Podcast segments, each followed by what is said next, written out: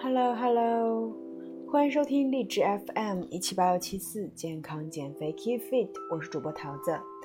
本节目由女性励志品牌 Symphony 它无限量特约播出。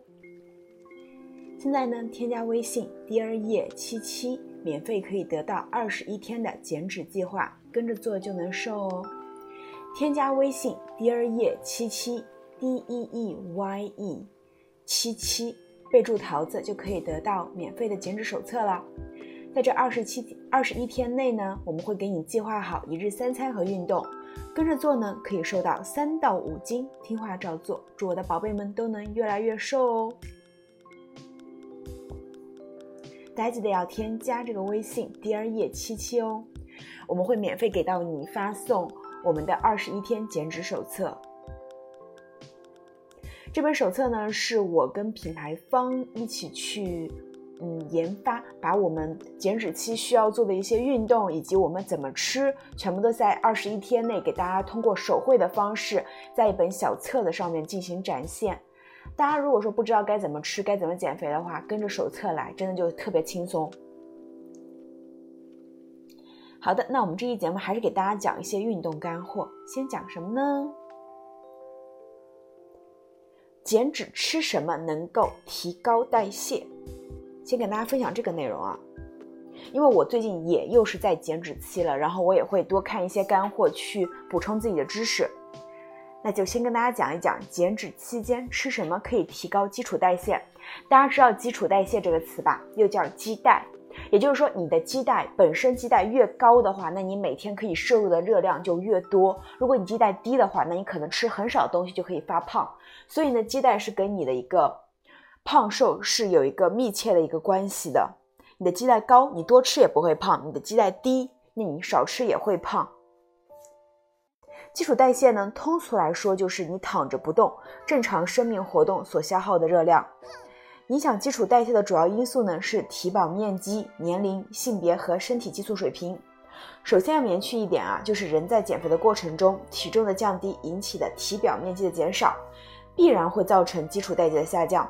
所以呢，如果你在减脂期间啊，你的体重下降了，你的基带也变低了，不用担心啊，这是非常正常的现象。你不可能既保住鸡蛋，或者说自己还想提高鸡蛋，又在减脂，这不存在的哦，这种是非常难达到的。所以说的话，嗯，你可以选择，就是先减脂，减脂的话会影响鸡蛋，然后后面再增肌，把鸡蛋再提上去。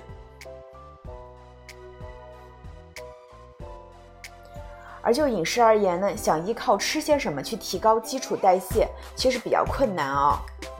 除非是我们服用某种特定的药物或把自己吃胖、体表面积增加才有可能。但是呢，对于大部分人来说呢，饮食对于基础代谢的作用并不是提高，而是通过均衡的营养及能量摄入，尽可能维持基础代谢在合理范围内。例如呢，男生饮食一天是需要多少呢？是不低于一千四百千卡的。女生饮食的热量呢是不低于一千三百千卡的。保证碳水摄入量在一百克以上，脂肪摄入量不低于三十克，摄入大量的绿叶蔬菜等等。做到这些呢，就可以避免因节食导致基础代谢快速降低，从而避免减脂平台期甚至复胖的发生。所以说，就是你你在减脂期间呢，你不能说每天只吃很少的食物，其实你也是需要去均衡营养，把你的一些嗯，比如说你的这碳水啊需要一百克，你的脂肪需要三十克。去吃那种低脂高密度的食物，把你让你吃饱了，从而还能变瘦。第二呢，就是有人说我只要控制了饮食就便秘，该怎么办呢？首先要知道啊，便秘本身不是一种疾病啊。人在减脂时摄入食物分量和热量都比正常饮食要少，在肠道中的食物残渣自然没有平时多，所以达不到平均每天一次的排便频率也是很正常的。其次，在饮食上呢，尽量以糙米、燕麦等全谷全谷的一个粗粮作为主食搭配，搭配充足的蔬菜及适量水果，从而获得充足的纤维素及果胶等膳食纤维，来促进肠道的蠕动也是非常必要的。就像是如果说你在减脂期，你每天就只吃嗯鸡胸肉，然后再吃少许的蔬菜，那这样子你真的很容易便秘，因为你肠道中的膳食膳食纤维是不够的嘛。但是呢，如果你增加一些黄瓜、胡萝卜、西兰花、生菜，那你就不会有便秘的烦恼啊。第三，香肠是一个很好的蛋白质来源吗？其实香肠不是，为什么？因为呢，传统香肠在制作的过程中，往往会选择肥瘦相间的猪肉作为主主料啊。因为你想啊，猪肉的话是肥瘦相间，五花肉比较好吃。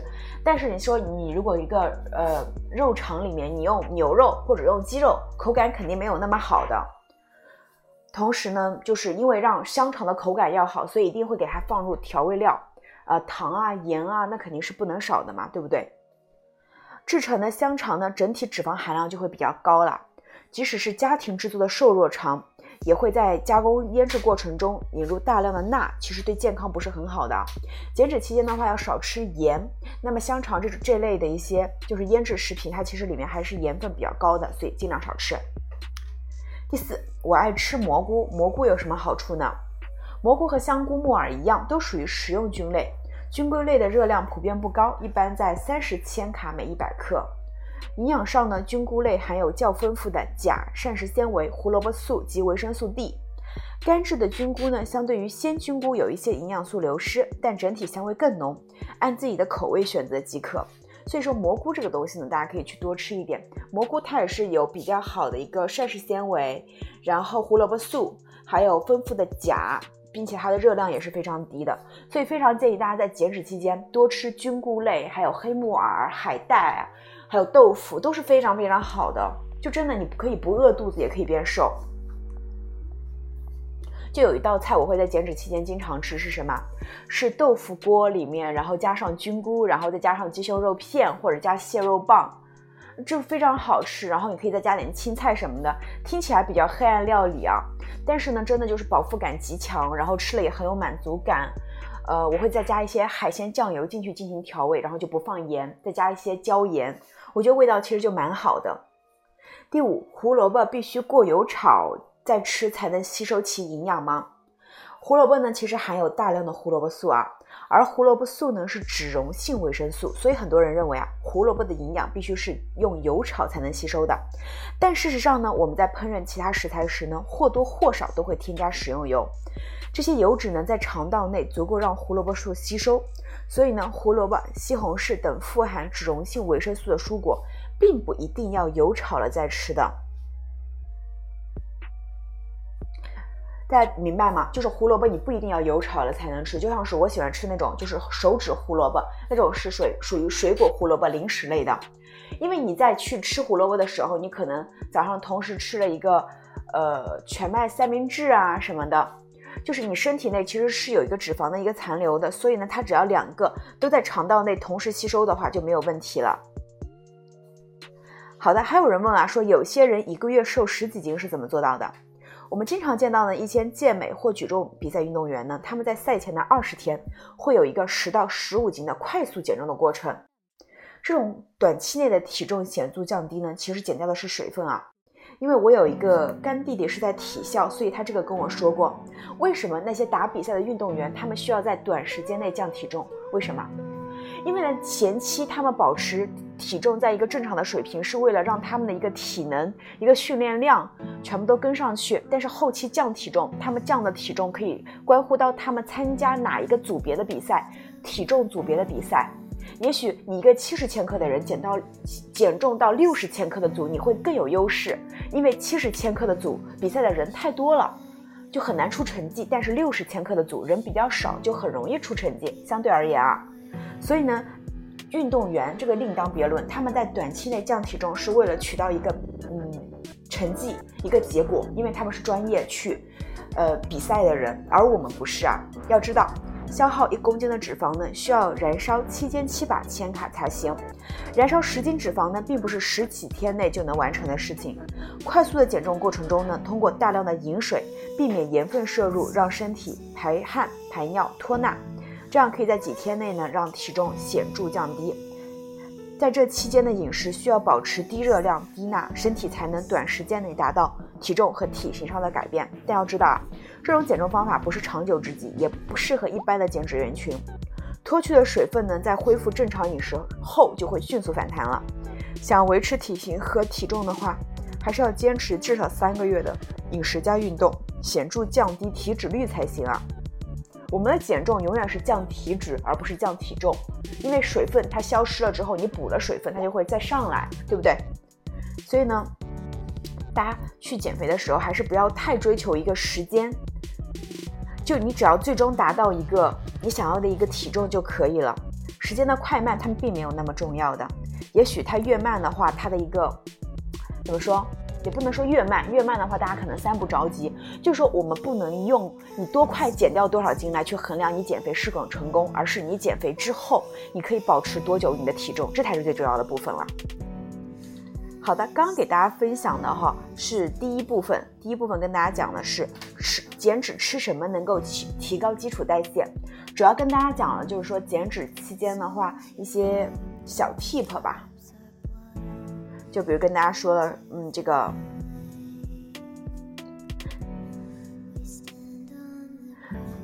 饮食控制便秘，饮食时候呢，控制饮食的时候便秘该怎么办？也跟大家说了，说香肠其实不是很好的蛋白质来源，给大家捋一下知识点啊。还有吃蘑菇的话，在减脂期是很有很有就是很蛮好的一个食物，可以选择的食物。也给大家讲了，胡萝卜的话不是必须过油炒才能可以吃的。胡萝卜的话，它只要肠道内有脂肪的话，一起进入肠道消化的话，胡萝卜素就可以吸收。还跟大家讲了说，太重的、太快的一个减重的话，效果是难以维持的，所以并并不用追求，我们还是慢慢来最快。好的，如果大家嗯，就是知道我们这些干货之后呢，其实你想要到一个比较好的一个食谱，以及想要让自己一个正确的开始的话，大家可以去添加微信，对，是呃女性励志品牌 Symphony 它无限量的一个客服微信，大家可以去搜 Dear E 七七，怎么拼呢？D E E Y E 七七，这样子，七七的话就是数字七的那个七，Dear E 七七，添加客服微信。你跟他去备注桃子，他就会给你发二十一天的一个瘦身食谱。在这二十一天内，你只要跟着这个手册来做，其实你都可以养到养成一个比较好的习惯。当你后面你已经学会去吃那些健康的食物的时候，其实减脂就是一件不太难的事情了，大家知道吧？当然，大家也可以不用完全按照食谱去做，可以进行呃食谱里面的一些食物的一些替换。因为每个人的身体呢，对食物的一个敏感性是不一样的，但是我们尽可能的把那个食谱做成了一个适合更多人的用的一个减脂食谱。也有很多小宝贝啊说，嗯，我之前减肥，但是我一到晚上就特别饿，怎么办？怎么处理晚上的饥饿感呢？之前有个朋友跟我说呢，他说减肥的时候，如果你不挨饿，那你就是不尊重你的减肥。但实际上，减肥真的需要饿肚子吗？减肥真的需要有保持饥饿感吗？嗯，我是这么想的，就是我我会蛮喜欢饥饿感的，因为饥饿感这个东西呢，呃，我我首先我是没有胃病，再来饥饿感会让我保持头脑很清醒，这时候我是非常，呃，喜欢去思考问题的，所以我是喜欢饥饿感的。但是有很多减脂的宝贝是说，我真的很不喜欢饥饿感，饥饿感快把我逼疯了，它让我没有办法去坚持，甚至前期的饥饿感可能会引起后面的暴食。所以呢，如何处理到晚上的饥饿感，这也成为了一个大家经常问的问题。今天还是来跟大家去讲一下。相信呢，很多人在减脂期或多或少的都会用欺骗餐，即使呢在意志力非常强大的时候，即使执行低卡路里饮食时呢，也会偶尔被饥饿所打败。在减脂期间呢，我们都会有饥饿感，因为摄入的能量比较低。但是大部分时候呢，饥饿感往往是在晚上出现的，特别是当我们在家休息时，晚上的饥饿感呢，有时候会让人受不了。如果没忍住呢，恐怕就要放开吃了，这就会减慢或者阻碍我们的一个减脂效率了。那么这种情况呢，是减脂期必须要接受的吗？晚上的饥饿感是我们必须要忍受的吗？从某种程度上来说呢，是呢。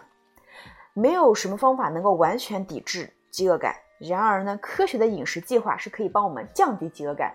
大家明白一个概念啊？饥饿感也许不能完全消除，但是我们可以用科学的方法去降低你的饥饿感，这样呢就可以明显降低我们对食物的一个渴望度。好的，那现在让我们来去看一看晚上饥饿的原因，以及在减脂期间呢，我们如何应该去对待我们的饥饿感。夜晚饥饿，夜晚饥饿呢，指的是我们在临睡前出现的对食物渴望的一种现象。对于大部分人来说呢，出现在晚上八点到十二点之间。难道一天中的其他时间就不会感到饿吗？当然会，但是呢，在晚上感到饿的减脂其实不太友好的。因为呢，大部分人在早上和白天的压力肌醇加激素水平，也就是说皮质醇会更高，晚上会相对降低。压力激素呢是可以抑制食欲的，所以大部分人在晚上会更饿。大家想啊，早上急着上班，白天在上班，那哪有时间想着饿呢？特别是你工作繁忙的时候，但是晚上你忽然有一刻松懈下来了，是不是很想吃？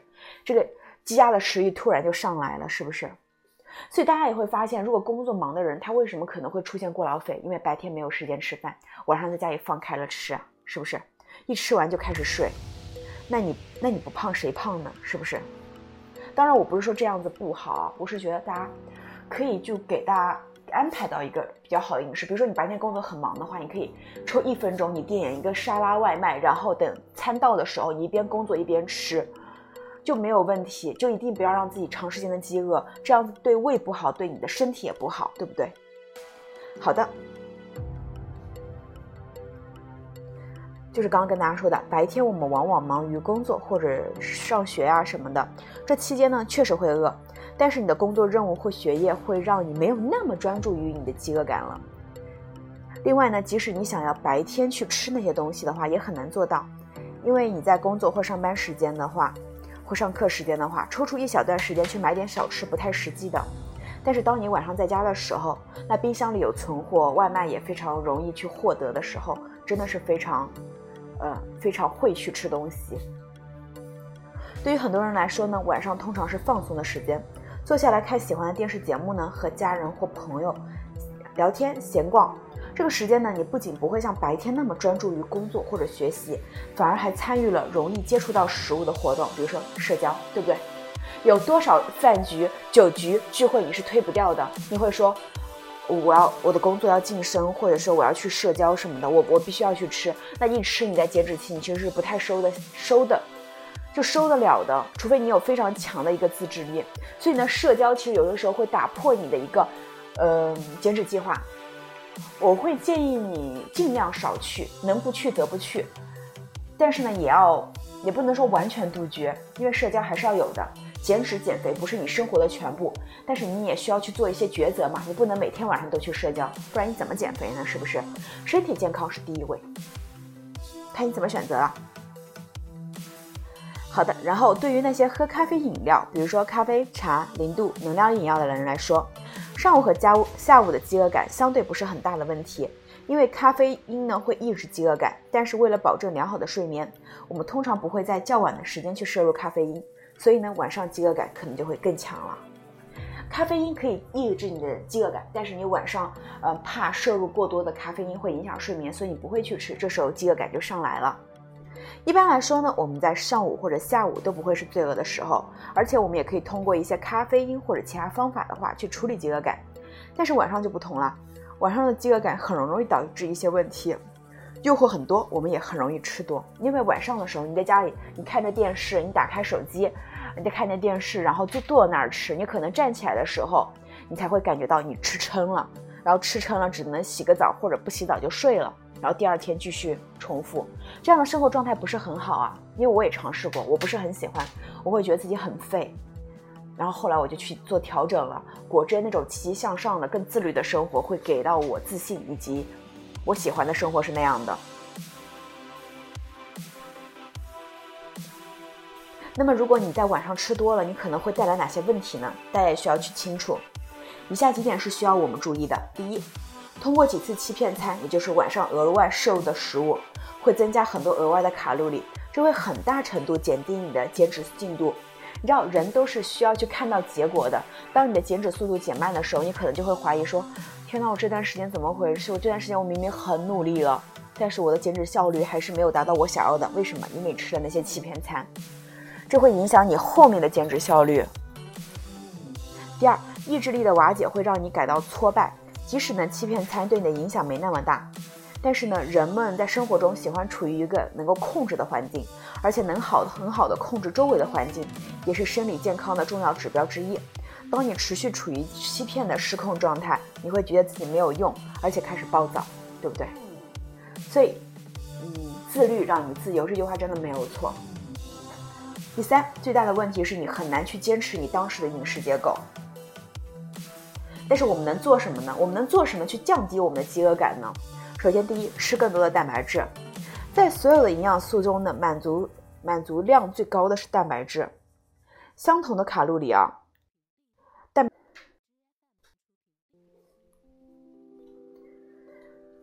那这意味着呢，同样单位的卡路里，蛋白质能吃饱。这意味着我们要尽可能的吃更多的蛋白质吗？其实也不是啊，因为我们需要一个最低限度的脂肪摄入来保持身体功能和激素的正常运转。碳水化合物呢，对于训练中提供的能量供给是很有效的。每公斤体重摄入两克蛋白质是很好的开始。如果你增加了蛋白质的摄入呢，同时你也要减少碳水化合物和脂肪的摄入了。第二，你可以去吃更多的蔬菜，蔬菜中不仅含有维生素、矿物质、纤维素，它们的饱腹感也非常强啊。通过减去一部分谷物或其他碳水来源，把这个能量加到蔬菜上去，你会感到更饱。第三，你可以晚上相对多吃一点，我说的不是就是吃了很多的大餐啊。如果你晚上感觉比白天更饿，你可以晚上多吃一点，早上以蔬菜蛋白质为主。把一些脂肪和碳水化合物留给后面的餐食。你在哪个时间点容易饿，那么那一顿相对你就比较多吃一点。但是你每天摄入的卡路里是恒定的，只要保证一天的卡路里也没有多大影响。第四，提高晚上的进食频率。你可以把一顿是，你可以用在一顿把剩余的热量吃下去，也可以分成两顿吃，取决于你的喜好。分成两到三顿呢去吃，就会让你短时间内有很多食物可以吃。这样呢，你不会再去想吃欺欺骗餐。如果你通常两顿之间相隔四小时，也可以试试早午饭之间隔六小时。这样你即使饿了，在临睡之前还是有可以有东西吃。